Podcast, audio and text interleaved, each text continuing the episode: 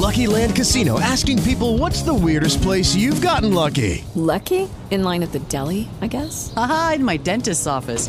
More than once, actually. Do I have to say? Yes, you do. In the car before my kids' PTA meeting. Really? Yes. Excuse me, what's the weirdest place you've gotten lucky? I never win and tell. Well, there you have it. You can get lucky anywhere playing at LuckyLandSlots.com. Play for free right now. Are you feeling lucky? No purchase necessary. Void where prohibited by law. 18 plus. Terms and conditions apply. See website for details. With Lucky Land slots, you can get lucky just about anywhere. Dearly beloved, we are gathered here today to. Has anyone seen the bride and groom? Sorry, sorry, we're here. We were getting lucky in the limo and we lost track of time. No, Lucky Land Casino, with cash prizes that add up quicker than a guest registry. In that case, I pronounce you lucky. Play for free at LuckyLandSlots.com. Daily bonuses are waiting. No purchase necessary. Void where prohibited by law. 18 plus. Terms and conditions apply. See website for details. Nova Manhã. Economia. Com Vinícius Torres Freire. Vinícius Torres Freire, jornalista, colunista de economia e política da Folha de São Paulo, conversa aqui com a gente hoje sobre o novo auxílio emergencial. E a gente sabe que se não aparecer nenhuma novidade do, do presidente Jair Bolsonaro, é, o assunto da semana na economia vai ser a mudança na Constituição que deve permitir a aprovação desse novo auxílio emergencial e aí talvez alguma contenção de gastos do governo, aquele famoso ajuste fiscal. É, esse assunto parece ser espinhoso, às vezes bastante entediante, mas é preciso que a gente compreenda bem os membros da economia, porque vai significar mudança na vida de muita gente, no futuro do, pra, do, do Brasil também. E o Vinícius Torres Freire explica pra gente. Bom dia, Vinícius. Bom dia, Mauro. A gente tem voltado muito nesse, nesse assunto do auxílio emergencial, porque, porque primeiro, ele é, é um assunto central para a sobrevivência de muita gente, pelo menos assim, agora, pelo menos um quarto, um quinto do país. Né? Ou pelo menos um quarto do país vai receber 40 milhões, um quarto dos adultos, 40 milhões de pessoas vão receber esse auxílio. Então, é um assunto em si mesmo importante, porque depende da sobrevivência diária Depende de comer, depende de ter capacidade de comer. Então, deve ter, é, esse, essa semana vai ser votado esse projeto, um projeto de emenda constitucional, que, entre outras coisas, permite a aprovação desse auxílio, que provavelmente vai ser no mínimo de 250 reais por mês, quatro parcelas para 40 milhões de pessoas. Menos do que eh, para aquelas 70 milhões de pessoas eh, do ano passado, que receberam três parcelas de 600 e mais três de 300. Mais ou menos isso. Então tem esse assunto central, que é para a sobrevivência de muita gente e até para a sobrevivência do comércio, do pequeno comércio, do, do andamento da economia. Né? A economia está dando uma caidinha, entre outras coisas, nesse começo de ano, porque o auxílio foi interrompido. Mas não é só isso que vai acontecer e vai ter uma votação é, de um projeto que envolve também contenção de gastos. O governo diz: olha, vamos gastar mais dinheiro para dar esse auxílio e a gente precisa de contenção porque o governo já gasta mais do que arrecada e a dívida está crescendo muito. A dívida pública, a dívida do governo. O Vinícius. Bom, mas o governo, é, é, antes da pandemia, o governo já gastava mais do que arrecadava. Quer dizer, a situação fiscal já não era confortável, né? Com a pandemia, é claro que se justifica um aumento brutal de gastos, porque a situação é de, de, de, é de emergência. Então, assim, se a situação anterior já era complicada, o que, que o governo ainda pode fazer para conter gastos e conseguir abrir espaço para dar esse novo auxílio emergencial? Na verdade, o governo eh, já gastava mais do que arrecadava, estava tentando manter o teto de gastos, que é uma obrigação de governo não gastar além de um certo limite constitucional obrigatório não pode ir além dessa conta, porque é, a gente, o governo gasta mais do que arrecada e assim tem que pedir mais emprestado, a dívida cresce e para muitos economistas isso é um problema gigantesco em si mesmo é se você não resolver de outra maneira. Mas agora ele vai criar esse, esse, esse ajuste, essa tentativa de contenção, que na verdade não vai abrir espaço para o gasto. Né?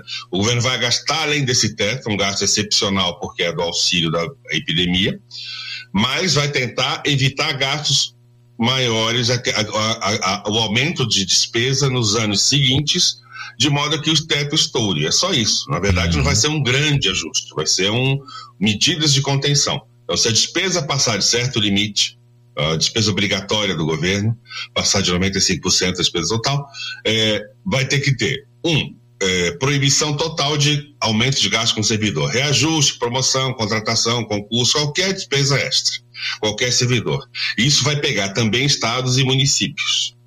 Dois, é, incluir na despesa total com salário gasto com aposentado e pensionista. Em vários estados e municípios chama mutreta, e aí tinha estado que gastava mais. Não, a gente não está gastando ali do limite, porque é, isso aí é pensionista. Bom, então, quando você limita o gasto é, com o servidor, incluindo o pensionista, você vai, de qualquer maneira, evitar qualquer outro gasto. Então, você, outro por outra, por outra via, você impede que tenha reajuste para o servidor. E terceiro, o governo quer diminuir as reduções, deduções de impostos. Vários setores da empresa, vários da, da, da economia, várias empresas, vários cidadãos têm deduções de impostos. Por exemplo, quem é, declara IR pode deduzir gastos com saúde e educação privada no IR. É, cesta básica não tem imposto, zona franca não tem imposto. Essa, a zona franca não vai ser mexido, simples não vai ser mexido, mas a dedução do IR com saúde e educação pode ser mexido. Então, vários desses tipos de benefícios tributários vão ser eliminados ao longo dos anos. Então, muita gente vai ter que pagar mais imposto. Vai começar no ano que vem, se isso for aprovado. Então, o governo vai tomar um monte de medidas para evitar é, aumento de gastos, para não dever ainda mais, e aumentar um pouquinho a arrecadação por meio de um aumento de impostos disfarçado. Então, isso pega a vida de muita gente. Isso vai ser discutido essa semana. É possível que o Congresso derrube muitas dessas coisas, mas o governo quer fazer essa contenção e isso pega a vida de milhões de servidores e milhões de pessoas que pagam impostos. Olha só, pega a vida de servidores públicos, pega a vida de aposentados e pensionistas, pega a vida da classe média de uma forma geral, se, por exemplo, cortar a isenção, cortar né, os descontos que a gente consegue fazer em saúde e educação no imposto de renda, de fato pega a vida de muita gente, ou seja, é esse o esforço que é preciso ser feito para que o governo consiga é, pagar mais algumas parcelas de auxílio emergencial nesse momento. É, e, e, e, daí para frente, Vinícius, o que que acontece? Bom, o que, vai acontecer? A gente discute isso há muito tempo e tá cada vez mais, o assunto é cada vez mais polêmico. O que fazer com o fato de o Brasil, o governo do Brasil, gastar mais do que arrecada, a dívida crescer sempre? Qual vai ser o efeito econômico disso? A receita que foi dada até agora foi a do teto de gastos. A gente limita o gasto em uma hora, com a economia crescendo, a gente arrecada mais, e se arrecadando mais, a gente consegue. Eh, eh, uh, enfim, ficar no azul e fazer com que a dívida não cresça. Essa é a ideia convencional do que deve ser feito. Bom, eh, seja certo ou não, se tem alternativa ou não, o fato é que a gente não vai ter mudança nessa situação. A gente não vai conseguir arrecadar muito mais, porque a economia cresce pouco. A contenção de gastos vai ser muito pequena. E as despesas obrigatórias são muito rígidas. Então, o que, que vai acontecer? O governo gasta tudo em boa parte da despesa em benefício da Previdência, em salário, e sobra muito pouco para investir, por exemplo, em obra, estrada, hospital, no caso do governo federal, é, em ciência, pesquisa científica, que é uma, a pesquisa científica financiada pelo governo no Brasil. Se sobra muito pouco para isso, é, e vai continuar sobrando muito pouco, aliás, vai diminuir até um pouco mais o dinheiro que tem para isso, a gente não vai ter grande obra de investimento, a gente não vai ter investimento em grandes obras, a gente não vai ter mais pesquisa científica, a gente não vai ter é, prestação de novos serviços pelo governo. Então, a situação pelos próximos anos vai ser mais ou menos essa: a gente nem resolve o problema da dívida, ela continua crescendo, a gente não abre espaço para ter investimento, a gente não tem, abre espaço para ter gastos em ciência e a gente vai ficar assim mesmo rame-rame, pelo menos até o começo do, do, do primeiro biênio do próximo governo. Então a gente vai continuar discutindo ajuste fiscal, da onde vai ser dinheiro, se a gente vai ter que cobrar mais imposto, se a gente vai ter que cortar mais gasto, se vai ter que ter outra reforma da Previdência. A gente continua no mesmo rame-rame e a gente não vai ter uma política de desenvolvimento que cuide dos gastos e cuide do investimento pelos próximos anos, que a gente está ainda encalacrado, mesmo que aprove essa medida esta semana. E tem solução para isso, Vinícius? Olha, é, tem discussões sérias, grandes, né? Por exemplo, o economista Arminio Fraga sugere uma grande mudança no gasto brasileiro, que envolve, um, olha, como o governo está mesmo quebrado, quando ele não tem suficiente, vai ter que ter aumento de imposto.